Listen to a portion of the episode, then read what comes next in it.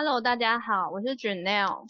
今天要跟大家分享的主题是为什么回台湾工作。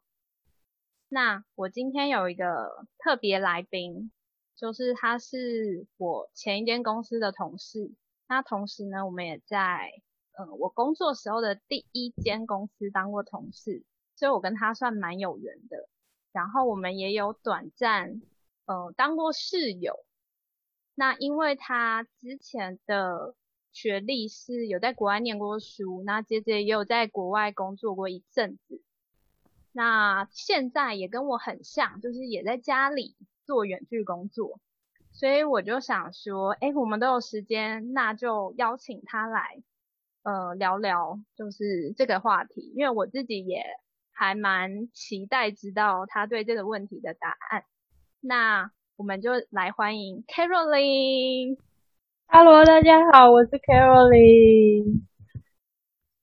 Hello，Caroline，谢谢你接受我的邀请。谢谢你邀请我一起来聊天。那因为其实我们在第一间公司的时候，我们不是同一组的，然后所以其实我们的交集超短，只有那么几面之缘而已。对，然后我那时候对你的印象就是别人说你是国外念书，然后高学历，就可能硕班回来，然后也有工作过，然后我就会很好奇你干嘛回台湾？每个人都问我这个问题，到底是为什么呢？我也很想知道。嗯，因为会觉得说大家出国念书啊，就是不是就是为了取得更好的发展嘛？所以应该不会想说念一个学位就要回台湾吧？当然也有这样的人，留在海外的人确实也蛮多的。可是其实也有一部分是读完书，然后会选择回台湾的。我知道的其实也有好几个。所以就你就是比例上来说，就是留在当地的比较多，还是回一半一半吧？我觉得，如果是如果如果他在当地有家人、父母、兄弟姐妹的话，留下来的几率会高一点。嗯，如果只是去国外读书，个一个人出去读读书留学的话，那回来的几率会比较高。对。所以你身旁有朋友是家人朋友都在美国，呃，随便啦，美国、加拿大，然后念完书之后回台湾的。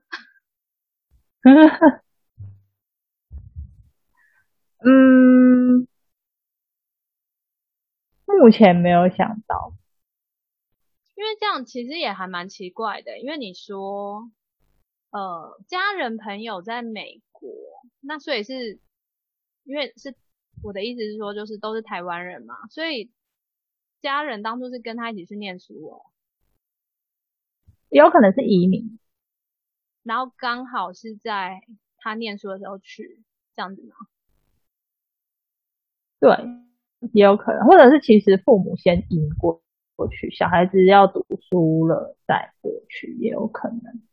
OK，不过他们那边我也看过的状况是。父母先去国外工作赚钱，然后小孩子留在可能香港或大陆，然后让让爷爷奶奶那一辈的带带到他要读书了，比较自可以自理生活的时候，才会送到国外跟父母团聚，然后小孩子就是自己去上学，爸妈继续工作赚钱。嗯。不过这种比较可以理解啦，因为他的就是生活重心什么都已经转移到他去念书的那个国家，所以他后来不会选择再回他原来出生的国家，譬如说，呃，中国或者是香港或台湾，我觉得这还蛮好理解的。那我们今天就讨论的是，就是像你这种，就是你父母的，呃，对你父母都在台湾。然后你也是在台湾受就是初等教育，然后后来就是中高等教育是在国外念的，然后也工作一阵子，但是你没有太久，你你应该是只工作两年吗？在国外？工作一年，然后考试一年。OK，所以你在国外就是工作一年，然后就回来。就我们就讨论这种的，就是大概是可能国高中是什么是推力还是吸力让我回来台湾的意思吗？什么意思？不好意思，就是 你是你是说想要讨论是国外有什么推力让我回台湾，还是台湾有什么吸引力让我回台湾吗？哦，这都可以啊，因为我刚才只是想说，应该要界定一下身份嘛。因为如果是全家都搬过去了，那这种我们不要讨论嘛。因为等于是他们就是要移民，可能就是想要变成那个国家的人。这个应该就大家比较不会对他们有问题，就是说，那你为什么不回台湾？通常不会这样问这种人啊。对啊，所以我只是想说界定一下，然后还有。嗯，我觉得台湾人啊，就是可能比较，这是刻板印象嘛，就是想到去国外念书，然后问说什么回来。如果啦是去，就是可能比台湾落后的地方，譬如说跑去东南亚，跑去印尼念书，好像不会有人问说为什么。如果他回台湾，好像不会有人问他这个问题。但如果有人是去美国，或去加拿大，或去英国，或是什么，就是好像比台湾就是发展程度高的国家。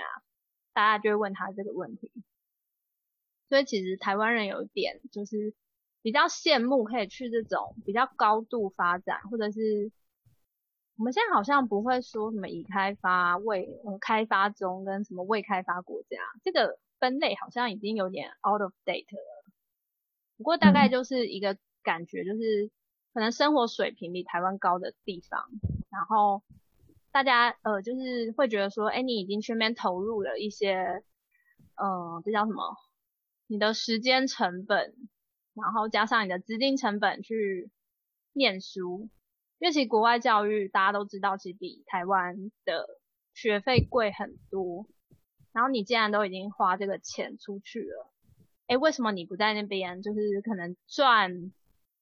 就有点像你投资好了，你开公司啦，就是你都已经 花进去，你总是要损一两瓶再回来吧。所以大概是一个这样子的概念啦。所以大家会问这个问题，可能先决条件就是心里觉得美国比较好，所以你为什么要从一个比较好的地方回台湾？是吗？是是是是。那其实有一个原因，也就是说，我我人在美国，其实也确实就是看到一些台湾更好的地方，所以才会想要回来嘛。你要讲那 要讲几个吗？对啊，让我想想。首先，食物真的是大家都魂牵梦萦的一个选一个一个点。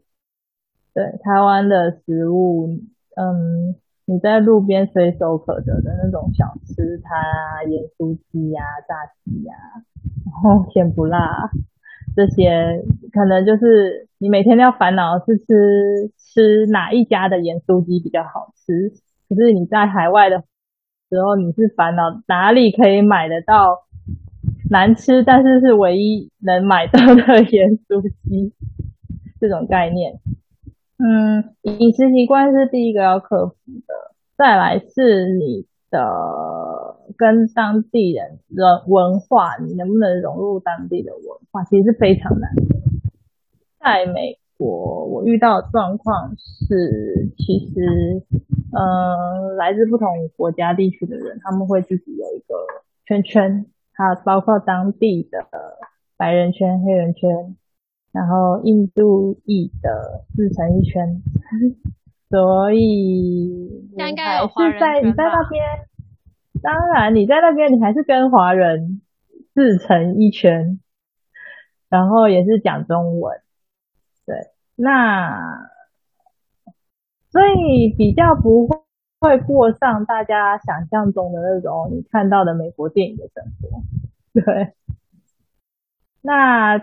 包括你在那边，嗯，我就直接说好，我觉得在那边呢、大家虽然讲讲求就是不呃特别注意不能有种族歧视这些事情，但是在那边其实讲白一点，我们自己的感受就自己的感受就是白人呃可能就是会潜意识的排挤黑人，这当然就很严重。这医学在美国已经是很严重的医学，但是黑人可能就会接着欺负华人，华人可能也会去找更弱势的欺负。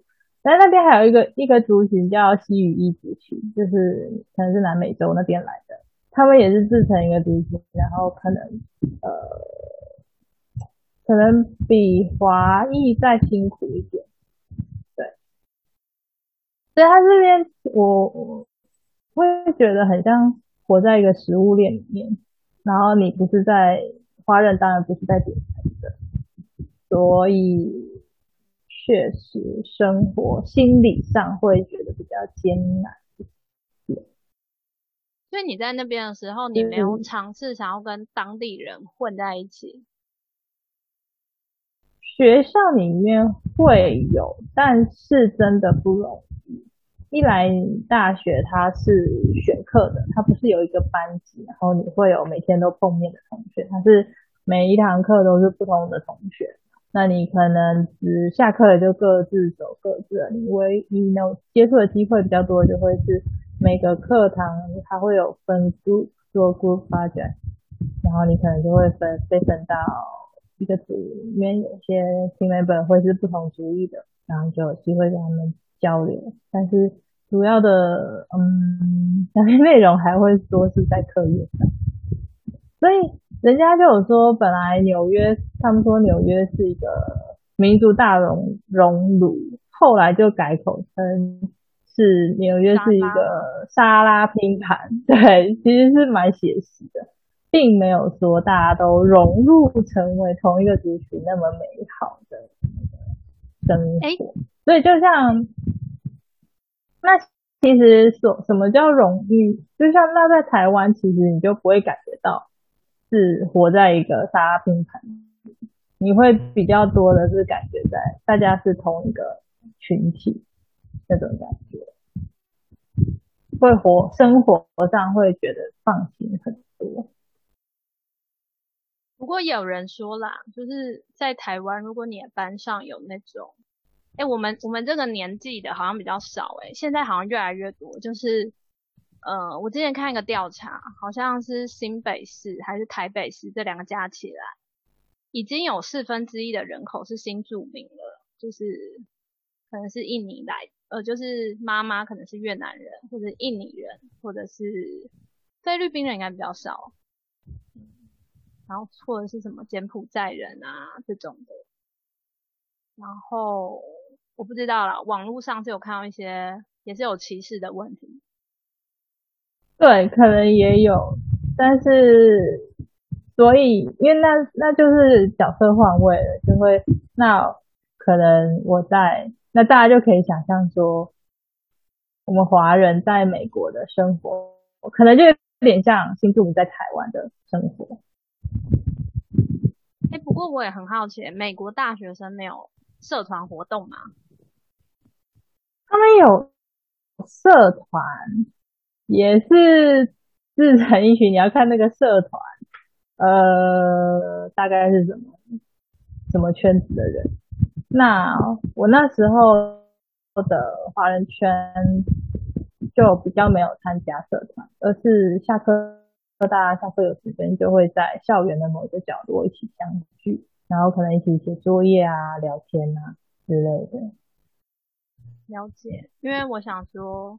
就是你说虽然课不同嘛，但是如果是参加社团，可能就可以比较跟他们混在一起这样子。嗯嗯，可能是有。我那时候是有参加一个社团，但是他那个社团全部大家聚在一起的次数也有限，比较像是个人去参与各项的。座谈会之类的，对。又或者说，我那时候有参加一个报社义工的社团，那也是社团嘛。但是嗯，什么报社义报税报税税义报税义工？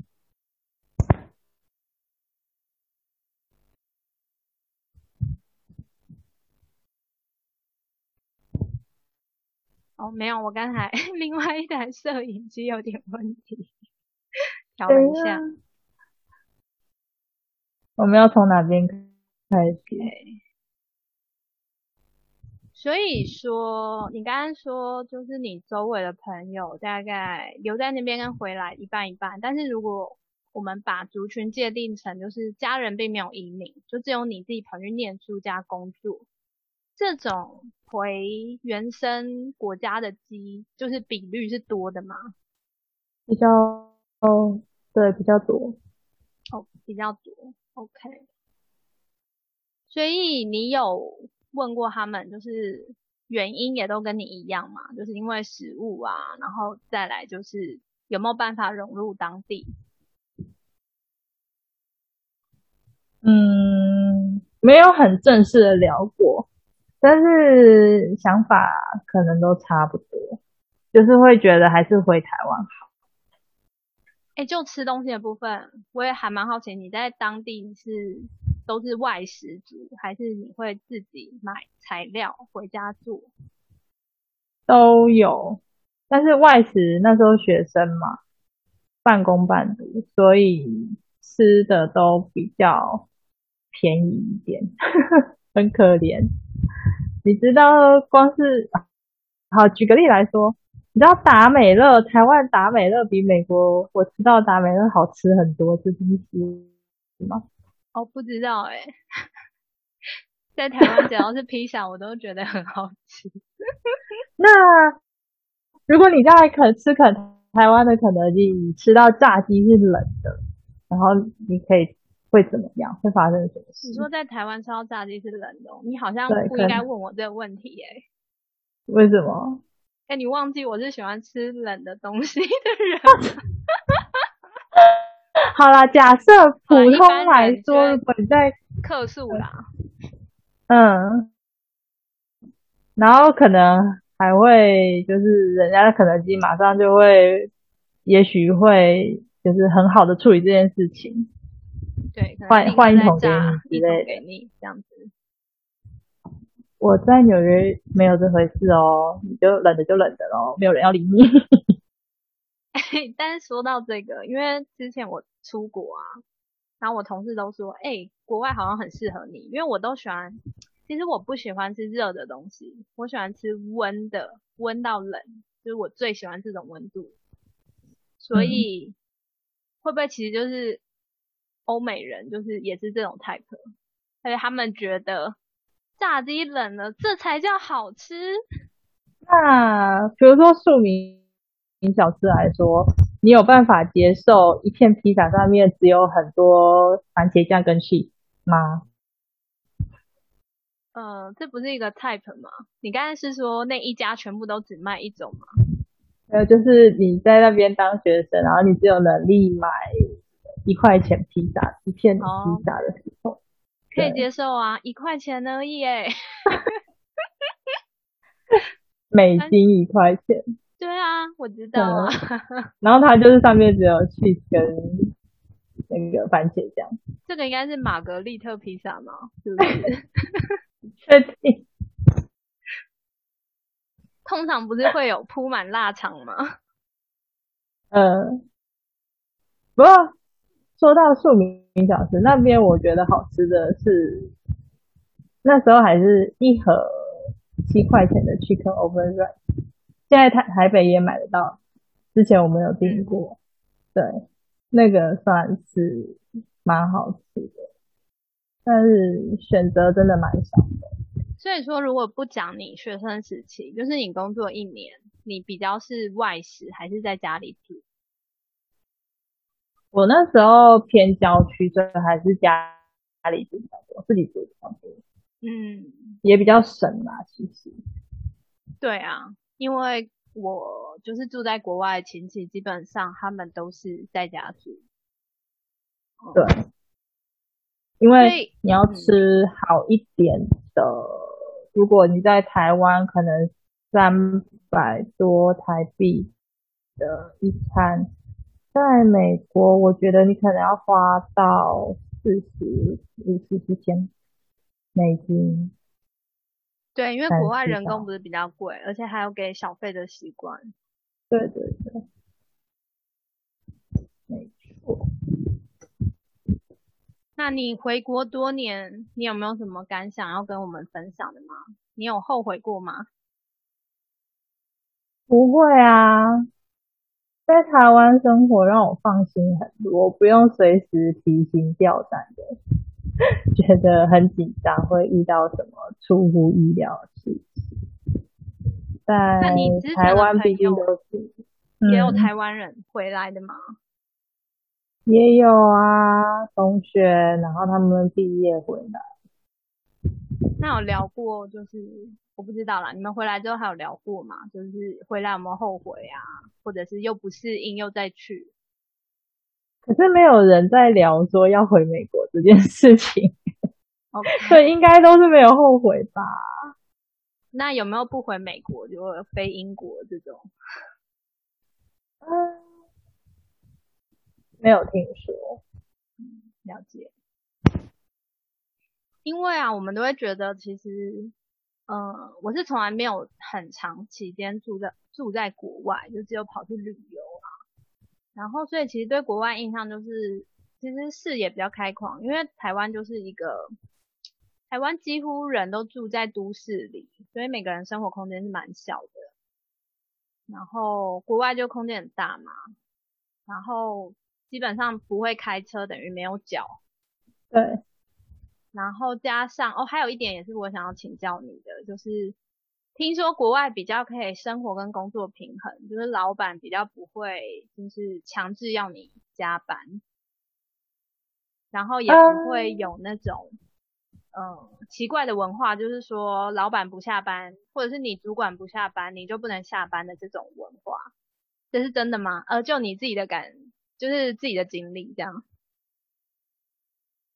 呃，确实跟台湾的传产风格比起来，国外的公司可能对员工会比较自由度大一点，也其也会让嗯员工独立性比较高一点，但是加不加班这件事。事情要看产业，比如说我听到的科技业的，他们确实可能加班到七点就算很晚。那说像我们会计业的，我听到的其实差也是差不多，跟台湾差不多，并没有说像你刚刚形容的那么美好的。工作环境，哎，你说跟台湾差不多是工时吗？就是忙季是工作到凌晨两三点。他们也有可能早上六点要开会，为了时差的关系，然后一路也是工作到晚上。然后，嗯，像在那种报税的事务所也是，像他们现在七月又开始忙大忙。忙起来也是都到晚上很晚才回，对。但是相反的啦，就是都一样跟台湾工时那么长，但薪水就是我们的三倍吧。薪水你如果只看薪水数字，当然是高，但是你接下来也要看哦，比如说所得税先帮你扣三分之一，然后如果你要租房子，再帮你扣三分之一，剩下的三分之一你要。要付你的生活费、交通费，然后，嗯，存下来的钱，我当然不是说全部都是这个状况，我说说的是，呃，比较一般的职位的状况。那可能你存下来的钱，跟你回台湾，然后用你的英文优势找到的工作所存下来的钱，可能差不多。很惊讶哎，我可以问一下你是去美国的哪一州吗？在纽约啊，纽约哦，哦对，那就是算是美国最繁华的城市吗？金融重镇。曼哈顿吧，对，所以你当时租房子是住在市中心郊区市中心太贵了。就是也蛮好奇的啦，对啊，因为你说三分之一会不见，OK，在郊区，所以要开车上下班。呃，开车进 city 也是一件大家我会想避开的事情，所以 几乎还是通勤。哦，所以在纽约是坐地铁吗？呃呃，从郊区进 city，我那时候需要先走路或搭公车到铁路，长岛铁路，然后搭铁路进曼哈顿，然后到曼哈顿再转公车或地铁或走路。可是不是听说纽约地铁很可怕？在网上看到，呃听说味道很可怕。台北捷运可能也是我们我们想回来的原因之一吧。台北捷运那么干净舒适，对不对？了解。哇，听你的讲法就是，所以纽约地铁还是有上班族在搭的。我之前看网络上的介绍都觉得，可能都是那种比较蓝领阶级在搭的。因为有一次是我表妹，她从加拿大飞到那边参加我表弟的婚礼，然后第一次搭纽约地铁，她整个吓到，因为跟温哥华的地铁差很多，温哥华也算干净的。哇哦，她说整个味道让她 一走进入口就想要走出来，就被她是你没有别的选择。被她形容的，我就会觉得天哪，那个真的有人在做吗的感觉。是啊，我搭过好几年了，真的有人在做。佩服佩服，然后你在地铁跟纽约街道上要警觉性高，非常高，因为你可能会遇到小偷或者是一些精神异常的人，或者是对流浪汉，或者是有人来找你搭讪要卖东西，对，然后嗯，就是犯罪率还是高了点，所以真的都要很小心。了解。那我最后想要问你是说，就是你会不会，因为我们很熟嘛，但是听众对你不是很熟，就是你会不会自自己评价自己的个性是比较内向的人？就如果是外向跟内向的那个钟摆要摆一边的话，对，我会偏内向一点，这也是在那国外生活蛮辛，算是蛮辛苦的一个地方。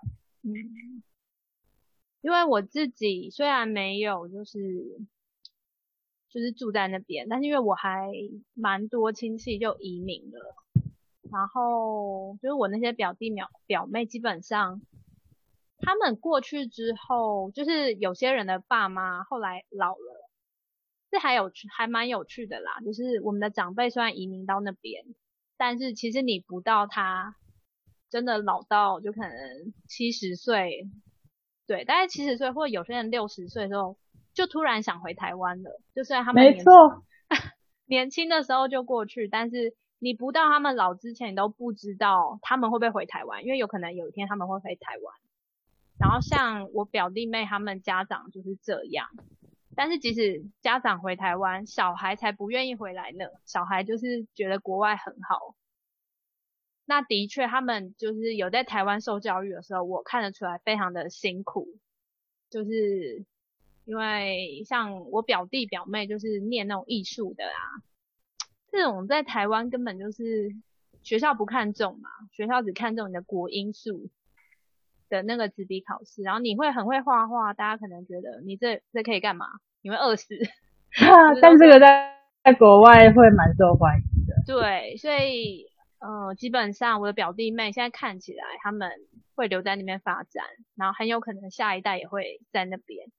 我是有堂哥堂姐都已经移民国外，也在那边结婚生小孩。那当然了，可能就像你说有那种种族歧视的问题，所以他们找的对象其实也是亚裔的。嗯，是，但看起来都没有想要回台湾。我遇到的是，但如果能适应那边的生活，那也是非常好。就是终究还是希望每个人，就是你喜欢哪里，然后你就可以在那个地方过舒舒过上舒心的日子。是的，如果你是喜欢国外生活，就在国外好好过日子；喜欢台湾生活，就在台湾好好过日子。对啦，因为每个文化其实应该都会有一些比较特殊的人嘛，像之前也有听过有美国人来台湾一次就很喜欢，然后就移民了，就放弃美国国籍，这种人也是有啊。所以今天很开很开心，可以就是跟你做个对话。我也是很开心可以聊这个话题。那那希望这是 最后一次被问为什么从美国 回台湾。可以可以可以，那我们希望如果你现在在听啊，然后如果你有这样的朋友，你请不要再问他这个问题了，他会感觉很很怎样？内心会有黑人问号，想说台湾是哪里不好吗？为什么不 回来？很奇怪吗？其实其实跟你聊完之后，我完全理解为什么你会回来啦。嗯，就是。跟你不熟的时候，如果只听你过去的学历啊，会觉得金光闪闪啊，呃，就会觉得哎，那你自己倒不这么觉得。你说什么？我自己倒不觉得有什么金光闪闪的地方。哦，没有啦，待在台湾的人都会觉得海归派就是有一个扛棒在那边嘛。哦。其实连面试的时候都是啊，就是人资挑履历的时候，如果是。台湾本地的大学就会说这是什么？可能也是稀有性吧，他可能比较少见到这个学校的毕业生。那台湾的学校毕业生本来数量在台湾就比较多，那人资可能看了就会觉得，哎，我常看到这家学校，这样就稀松平常。OK，那我们今天的节目就到这边。那之后有机会，我还会跟 Caroline 在一起合作一些节目。那就先这样喽，拜拜，拜拜。